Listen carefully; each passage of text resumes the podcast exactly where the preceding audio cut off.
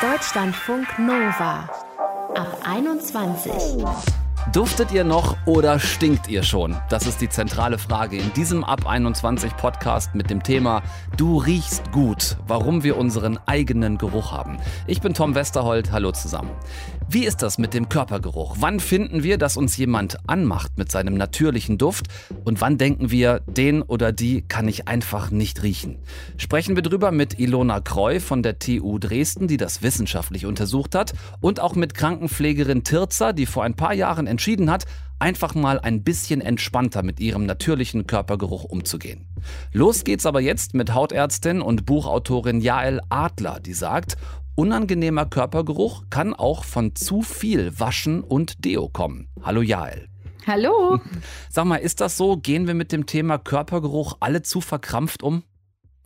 Äh, ja, wir gehen auch mit der äh, falsch verstandenen Hygiene verkrampft um. Also mhm. es gibt ja einen Unterschied zwischen Gestank und Duft. Mhm. Und eine gesunde Haut duftet. Ich mag auch nicht diese stechenden Gestänker, die man manchmal so in der U-Bahn wahrnimmt. Ja. Aber eine gesunde Haut mit einer gesunden Bewohnerschaft, also einem Mikrobiom, das vielfältig ist, riecht eine Haut ganz nach diesem persönlichen Individuum und auch sehr dezent und auch sehr gut. Und äh, da, wo die Leute ja oft so gestresst sind, dass sie womöglich äh, möffeln könnten, das ist äh, der Intimbereich. Da hat man eh Duftdrüsen. Ja. Und diesen Geruch kriegt man eh nie weg. Also selbst wenn man ganz viel seift, kommt der sofort wieder, weil das ja unser also es ist so ein unser Lockduft, mhm. unser erotisches Duftmarketing. Das will der Körper immer wieder neu produzieren. Und das, was in den Achseln passiert, stinkt ganz oft, besonders dann, wenn wir synthetische Kleidung tragen und gar ja. nicht so sehr wegen unserer Haut. Dieses, was wir gerne an jemandem riechen, kannst du das nochmal erklären, was das letzten Endes ist? Also wir kommunizieren tatsächlich auch über unseren Duft. Ich hatte das vorhin das erotische Duftmarketing genannt. Genau. Also wenn ich jemand gut riechen kann, dann äh, könnte es sein, dass wir zusammen in die Kiste hüpfen und Nachkommen produzieren. Und die sollen besonders gesund sein und stabil sein, so will das die Natur. Und äh, da kriegen wir Informationen, ob unser Partner dafür in der Lage ist, uns sowas sozusagen zu besorgen. Mhm, also ähm, wir haben Informationen über das Immunsystem im Duft über die Genetik, äh, auch über die Blutgruppe, wobei das besonders Mücken riechen. Also Blutgruppe 0 ist der berühmte Opfergeruch. Hier, ich, äh, ich, ich, 100 Leute im Raum, eine Mücke, 99 andere müssen sich keine Sorgen machen. Ist wirklich genau, so, die findet genau. mich. Also neben dir sitzen bei der Grillparty ist optimal, weil dann super. wird man selber verschont. Ja, genau, super. Ähm, und das wissen wir auch, wenn wir jemanden lieben und an seinem Körper oder an ihrem Körper äh, schnuppern, wie verzückt wir dann sind, ne? Mhm. wie wir wirklich diesen Duft der Haut lieben und dann nicht im Aftershave landen wollen oder im Deo oder im Parfum. Genau. Wissenschaftler beschreiben das auch mit sehr blumigen Begriffen. Also über Männer sagen Wissenschaftler, die riechen so nach Urin, nach Sandelholz, nach Moschus und Käse. Und die Frauen eher so nach Zwiebel, Hering, Sauerrahm und Blumen. Okay, äh, ich, ich gehe nach Hause, ich bin raus für heute. Ja, also oder wir riechen natürlich auch gerne an unseren Kindern, ne? Die haben so einen, einen leckeren Talgkopfgeruch oder mhm. so zwischen den Zähnen so ein bisschen käsefüßig. Das finden wir ja großartig. Deswegen Geruch, Duft und Gestank, das ist alles ein bisschen relativ. Ja. Hat der Zyklus einer Frau tatsächlich etwas damit zu tun, wie sie selber riecht und auch wie sie Gerüche wahrnimmt in der Zeit?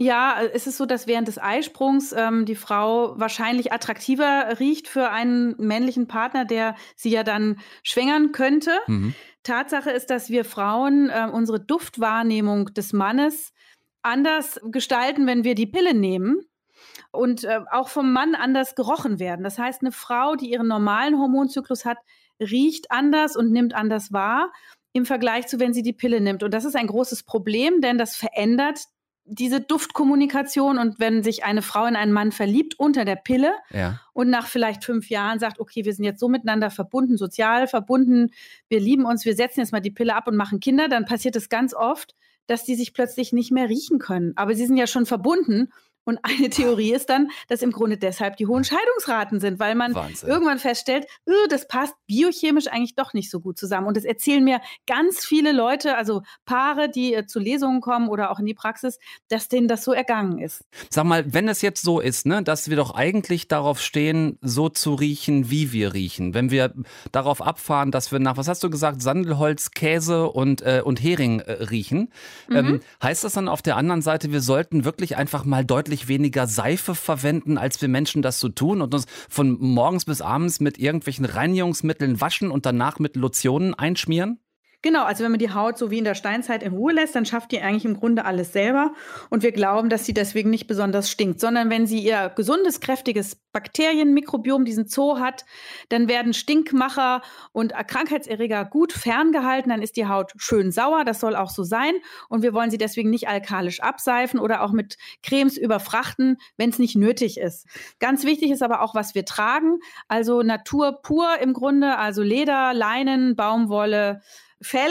Mhm. Das sind alles Materialien, die äh, keine Geruchsbakterien anlocken, während wenn wir das Synthetik-Shirt äh, zum Joggen frisch aus der Maschine nehmen oder aus dem Regal und anziehen und es ist nach fünf Minuten durchgeschweißt, stinkt das wieder, dann liegt das an diesem Stoff, wo diese stinkenden Mikrokokken, diese Bakterien, die diesen stechenden Geruch loslassen, mhm.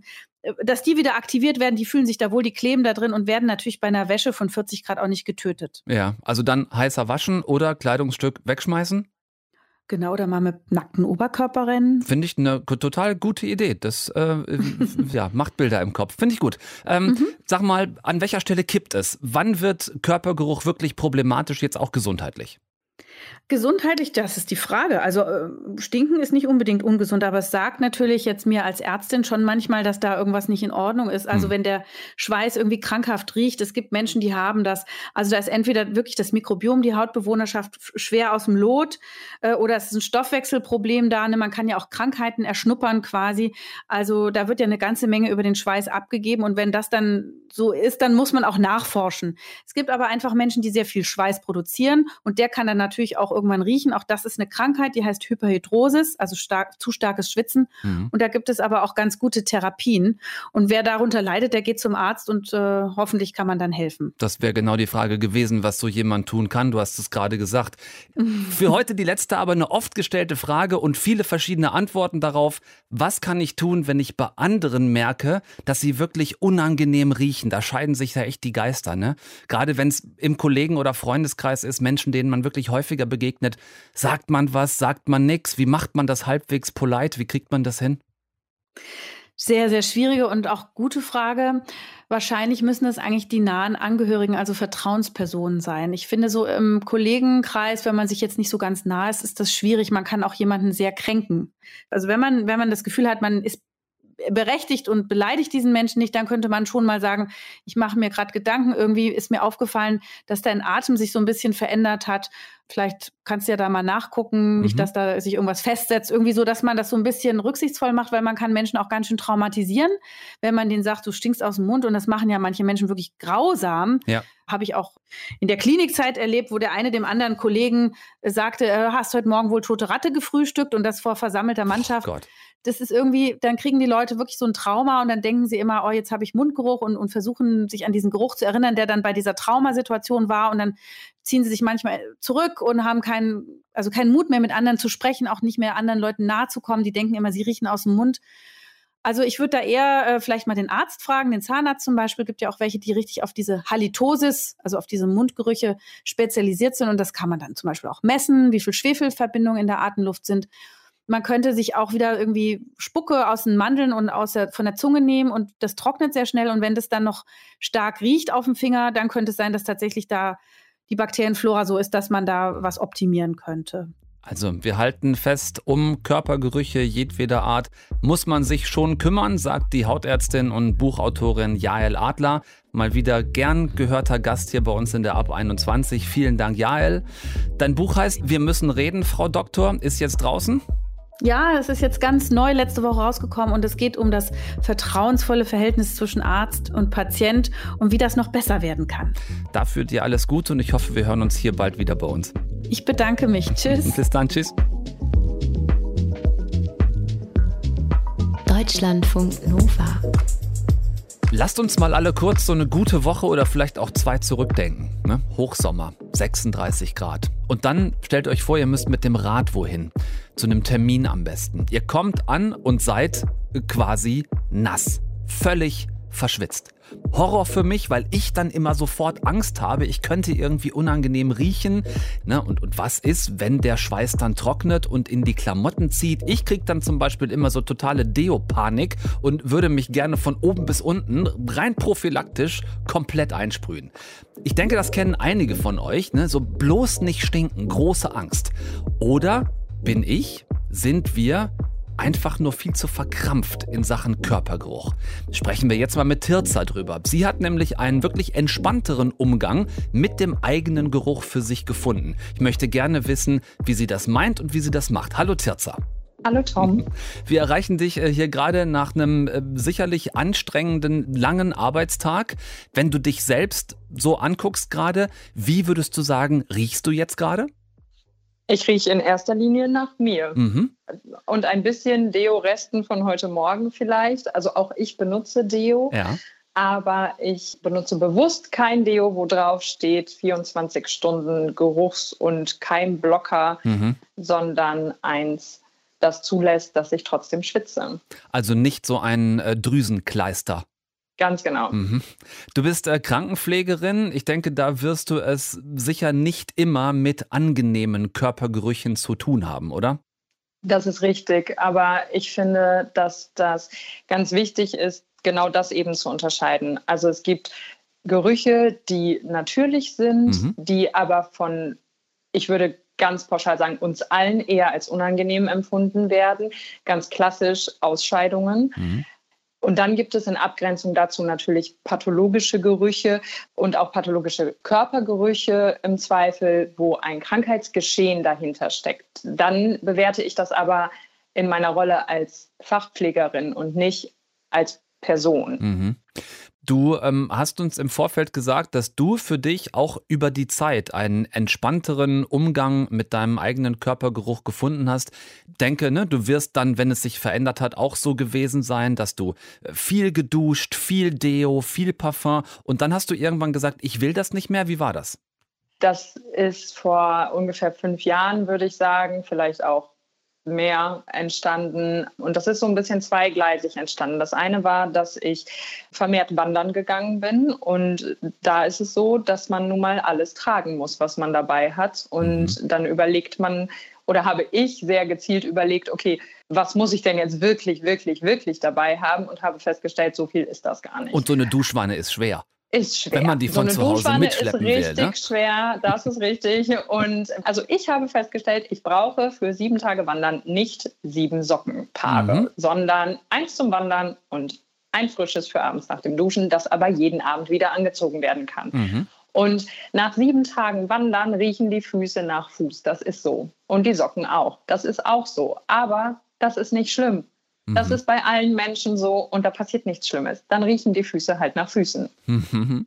Und ich glaube, das andere war, dass ich mich zunehmend versucht habe, mit Nachhaltigkeit und zumindest ein bisschen Müllreduktion zu beschäftigen und angefangen habe, meine Seifen selber herzustellen. Wenn man das macht, dann kann man zwar Gerüche zufügen, aber es riecht nicht so stark parfümiert wie das Duschgel, was man im Drogeriemarkt kaufen kann. Wie sieht deine Körperhygiene heute so aus? Jetzt mal so über eine Woche verteilt, so im Durchschnitt, wie häufig duschst du? Wie machst du es an Tagen, an denen du nicht duscht? Wäschst du dich dann? Ich fange mal am Kopf an. Ich wasche mir die Haare höchstens zweimal pro Woche. Das genügt völlig und Ansonsten, ich arbeite in der Pflege, das heißt, ich habe Schichtdienst. Und mhm. wenn ich heute Spätdienst habe und morgen Frühdienst hätte, bedeutet das im Zweifel für mich, dass ich nur auf fünf Stunden Schlaf komme. Und diese fünf Stunden sind mir mehr wert als ein dogmatischer Wunsch, am nächsten Morgen zwingend zu duschen. Ich wasche mich dann unter den Achseln und gehe zur Arbeit. Und mhm. ich glaube zu wissen, dass ich großes Glück habe und kein ausgeprägt unangenehmen oder starken Körpergeruch habe. Das macht das leichter. Das ist zumindest das, was meine Umwelt mir auch spiegelt. Aber nichtsdestotrotz wünsche ich mir, dass wir alle ein bisschen mehr lernen zuzulassen, nach Mensch riechen zu dürfen, mhm. ohne das gleich so negativ zu bewerten. Klingt ein bisschen so, als wäre dein Leben deutlich entspannter geworden, seit es sich nicht mehr so um permanente Körperhygiene dreht. Deutlich, ja. Also ich würde nicht behaupten, dass ich besonders schmuddelig bin oder irgend so etwas in der Art. Und ich finde es auch wichtig in meinem Beruf, weil ich auch körperlich nah an Menschen arbeite, die auf meine Hilfe angewiesen sind, dass ich nicht unangenehm rieche. Aber ich glaube fast, dass das Gegenteil der Fall ist. Der Bereich, in dem ich arbeite, da sind unsere PatientInnen häufig sehr geruchsempfindlich. Und ja. zu ausgeprägte chemische Gerüche werden häufig auch als sehr unangenehm wahrgenommen, weil da die Vorlieben ja auch sehr, sehr individuell sind. Viele scheinen es besser ertragen zu können, wenn ein Mensch nur nach Mensch riecht, als wenn ein Mensch vielleicht nach einem synthetischen Geruch riecht, der an etwas anderes erinnert oder subjektiv unangenehm empfunden wird, weil das oft dann doch aufdringlicher ist. Klingt sehr nachvollziehbar. Was mich in dem Zusammenhang total interessiert ist, seit du das für dich geändert hast, nimmst du auch die Gerüche anderer Menschen anders wahr? Also, und damit meine ich jetzt auch ganz bewusst nicht Parfum oder Deo-Gerüche. Also hat sich das bei dir verändert, dass du das auch bei anderen lieber magst, wenn derjenige nach sich, nach Mensch riecht?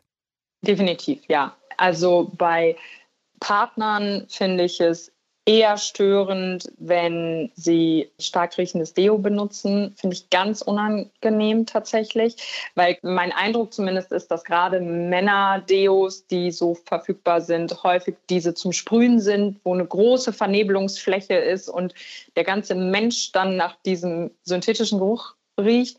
Und mir ist immer lieber der Geruch Mensch nach Sport als parfümiert oder ja, in irgendeiner Form mit synthetischen Düften hm. besprüht.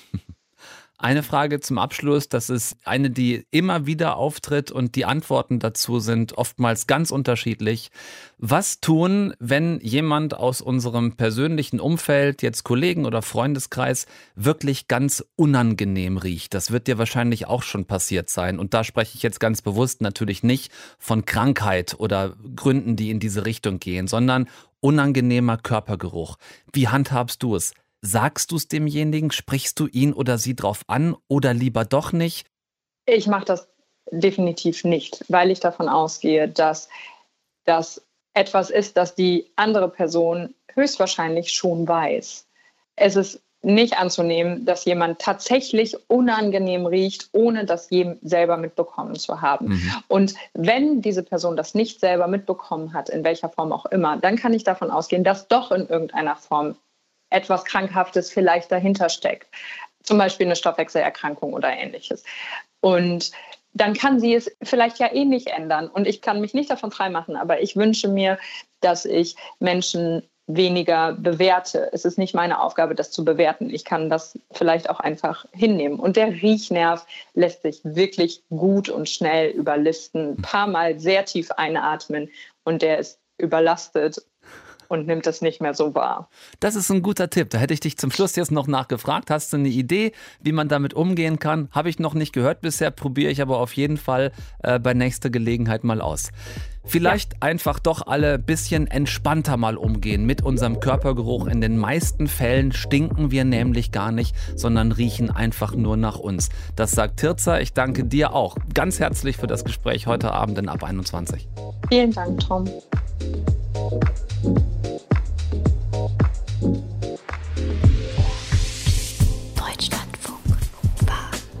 Ist das mit dem Körpergeruch? Ich meine, es muss ja auch nicht immer eindeutig sein. Was dem einen stinkt, findet der andere vielleicht sogar einigermaßen anregend, vor allem wenn es der eigene Partner ist. Ne? Haben wir ja oft die Situation, er oder sie kommt vom Sport, vielleicht einigermaßen durchgeschwitzt und schafft es dann nicht direkt zu duschen. Ja, was ist dann mit dem Geruch? Findet ihr das eher schlimm oder ist es dann manchmal doch eher das Gegenteil, dass es einen vielleicht auch ein bisschen anmacht? Vielen Menschen geht es so, dass sie den Geruch ihres Partners nämlich sehr, sehr gut leiden können, was übrigens auch ein Grund ist, warum wir mit demjenigen Menschen zusammen sind. Wie sehr der Körpergeruch beeinflusst, mit wem wir zusammen sind, darüber haben wir mit Ilona Kreu von der TU Dresden gesprochen. Wie beeinflusst denn der Körpergeruch überhaupt erstmal die Partnerwahl? Der Körpergeruch, der gibt uns Informationen, über die wir uns meistens überhaupt nicht bewusst sind. Es gibt relativ viele Studien, die beispielsweise zeigen, dass Menschen riechen können, ob jemand anderes krank ist, ob jemand anderes zum engen Familienkreis gehört oder nicht, ob jemand Angst hat, ob jemand ähm, sich freut und selbst dazu, ob jemand von dem Immunsystem her zu uns passt oder auch nicht passt. Es gibt selbst Studien, die zeigen, dass Körpergerüche mit gewissen Persönlichkeitseigenschaften korrelieren. Was sind das für Persönlichkeitseigenschaften zum Beispiel? Es gibt eine Studie, die ist von einer polnischen Arbeitsgruppe gemacht worden und die haben gezeigt, dass äh, Menschen, die sehr dominant sind oder von anderen Menschen als dominant wahrgenommen werden, ähm, dass die einen anderen Körpergeruch verströmen tatsächlich oder einen Körpergeruch, der auch anders wahrgenommen wird als Menschen, die eben weniger dominant sind. Mhm. Und welche Unterschiede gibt es da zwischen Männern und Frauen zum Beispiel? Unterschiede zwischen Männern und Frauen gibt es auf beiden Seiten. Zum einen in der Zusammensetzung des Körpergeruchs. Das liegt einfach daran, dass Männer und Frauen ja auch einen unterschiedlichen Hormonhaushalt haben. Und aber auch in der Wahrnehmung des Körpergeruches. Wenn wir mal auf der Wahrnehmungsseite bleiben, dann ist das so, dass Frauen generell die sensitivere Nase haben als Männer. Das heißt, Frauen können so subtile Unterschiede ein Stückchen besser erkennen und ein bisschen besser wahrnehmen. Und wenn wir jetzt ein bisschen mehr in die Tiefe reinschauen und gucken, was macht denn das jetzt mit der Partnerwahl, dann gibt es einige Studien zum Immunsystem, die gezeigt haben, dass Frauen dann einen anderen potenziellen männlichen Partner als attraktiver finden oder den Körpergeruch besser gesagt des Partners attraktiver finden, wenn dieser denn genetisch unterschiedlich ist. Und mit der Genetik meinen wir jetzt nicht die genetische Kodierung der Augenfarbe, sondern wirklich die genetische Kodierung des Immunsystems. Bei Männern wiederum haben wir einen ganz anderen Effekt. Männern ist es, zumindest in unserer Studie, ganz egal gewesen, wie genetisch kodiert das Immunsystem einer Frau ist, wenn sie bewerten sollen, wie attraktiv das riecht. Männer finden ihre eigene Partnerin am attraktivsten. Und zwar besonders dann, wenn sie sie schon sehr lange kennen, also wenn es ein sehr vertrauter Geruch ist. Ja, und welchen Einfluss hat jetzt Deo oder Parfüm darauf, wen wir am Ende attraktiv finden? Weil dann verändert sich ja logischerweise auch der Körpergeruch. Was man weiß, ist, dass natürlich der Deo-Geruch maskiert erstmal unseren typischen Körpergeruch. Das ist ja auch das, was man sich wünscht. Deshalb trägt man ja ein Deo auf. Es gibt die These, dass man sich selber das Parfüm danach aussucht, ob es möglichst gut zum eigenen Körpergeruch passt und damit also auch gewisse Komponenten des eigenen Körpergeruchs verstärkt, so dass die für einen anderen potenziellen Partner gut wahrnehmbar sind, dass man also letzten Endes das zeigt, was man auch zeigen möchte. Was man auch immer hört, ist, dass der Zyklus der Frau durchaus Einfluss hat. Also es heißt ja oft, dass Frauen anders riechen, wenn sie näher am Eisprung sind. Oder ist das jetzt nur irgendeine Legende? Das ist auch so. Auch das geht wieder in alle beide Richtungen. Also der Körpergeruch einer Frau ist anders, wenn sie in der Ovulationsphase ist, als wenn sie in der Menstruationsphase ist. Das heißt, Männer finden Körpergerüche von Frauen, die während des Eisprunges abgenommen wurden. Diese Körpergerüche finden Männer attraktiver als Körpergerüche von Frauen, die sich gerade in der Menstruationsphase befinden. Das heißt, eine Frau ist dann attraktiv für einen Mann, auch geruchlich, wenn sie eben gerade in der Phase des Eisprungs ist. Das ist ja evolutionär auch sinnvoll, dass der Mann sich dann der Frau besonders stark nähern möchte. Und umgedreht ist es auch so, dass Frauen, die gerade in der Phase des Eisprungs sind, in dieser Zeit empfänglicher sind für männliche Körpergerüche, als wenn die Frauen in der Zeit der Menstruation sind. Beeinflusst der Körpergeruch dann am Ende auch, wie wir Sex erleben? Also gibt es auch da Unterschiede zwischen den Geschlechtern? Wir haben mal eine Studie gemacht, in der wir uns angeschaut haben, ob Menschen, die besonders gut riechen können, ob die ähm, eine andere Sexualität haben als Menschen, die schlechter riechen können. Und was wir in der Studie herausgefunden haben, ist der Geruchssinn, der macht schon was damit, wie wir unsere Sexualität erleben, nämlich wenn wir einen guten Geruchssinn haben, dann scheint das zum positiven Erleben der Sexualität beizutragen. Und dazu passen ganz gut die Berichte, die wir auch mal so systematisch uns angeschaut haben, von Menschen, die ihren Geruchssinn verloren haben, weil diese Menschen also auch häufiger berichten, ja, jetzt wo ich meinen Geruchssinn nicht mehr habe, habe ich Probleme in der Sexualität. Das mhm. macht einfach nicht mehr so viel Spaß wie vorher hat uns Ilona Kreu von der TU Dresden erzählt zu der Frage, wie beeinflusst Körpergeruch eigentlich auch unsere Partnerwahl?